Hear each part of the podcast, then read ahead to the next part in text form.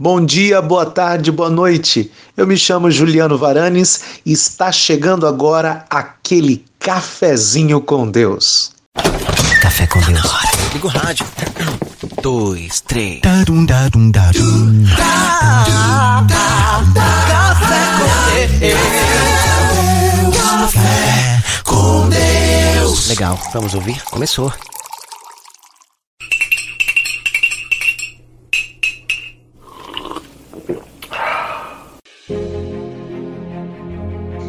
No livro de Provérbios, capítulo 24, versículo 16, diz o seguinte: Pois ainda que o justo caia sete vezes, tornará a erguer-se.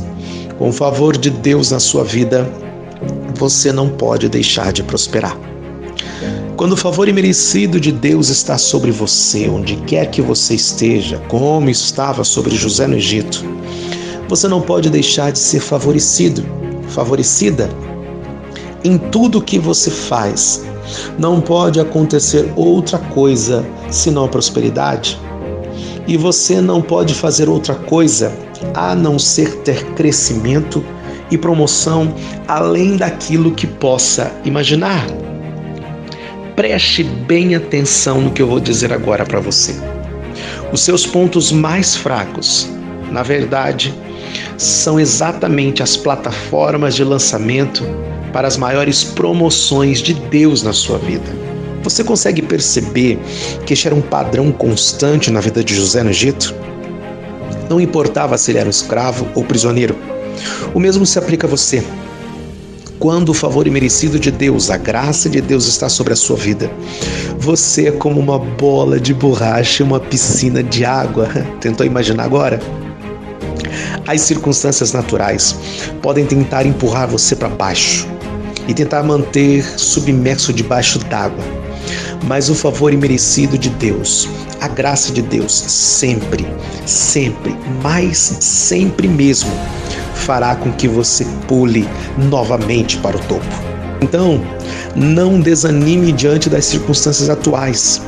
Eu sei que as coisas podem parecer tristes, sombrias e talvez até arrasadoras, mas ainda não terminou eu fiz esse podcast, esse cafezinho para dizer que você deve continuar, porque ainda não acabou.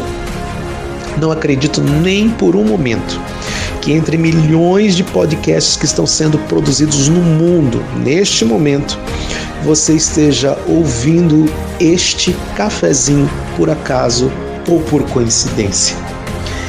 Na verdade, este cafezinho é um encontro marcado com Deus e você e creio que através deste cafezinho Deus está lhe dizendo assim: não desista, ainda não acabou.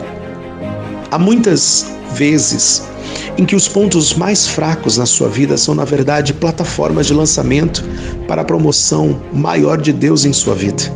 Foi assim com José no Egito. Vamos voltar à fita e observar as impressões digitais do Senhor nos altos e baixos da vida de José. Olha só. Se ele não tivesse sido traído pelos seus irmãos, não teria sido vendido como escravo e não estaria na casa de Potifar.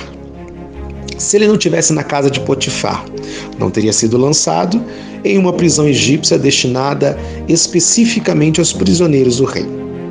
Se não tivesse naquela prisão em especial, não teria interpretado os sonhos dos oficiais de Faraó. Se não tivesse interpretado os sonhos deles, não teria sido chamado para interpretar os sonhos de Faraó dois anos depois. Se não tivesse interpretado o sonho de Faraó, Faraó não teria promovido José a seu primeiro ministro sobre todo o império egípcio.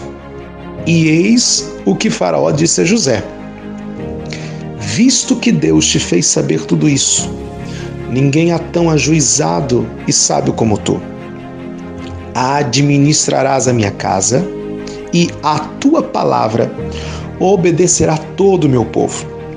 Somente no trono eu serei maior que tu. Disse mais Faraó José: Vês que te faço autoridade sobre toda a terra do Egito. Está registrado em Gênesis 41, do versículo 39 ao 41.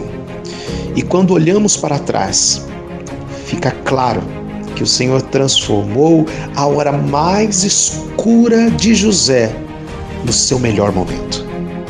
A presença de Deus com José, a sua graça, seu favor imerecido, fizeram com que José fosse promovido do poço ao palácio, do monte de esterco à colina do Capitólio, da casa de Sapê à Casa Branca.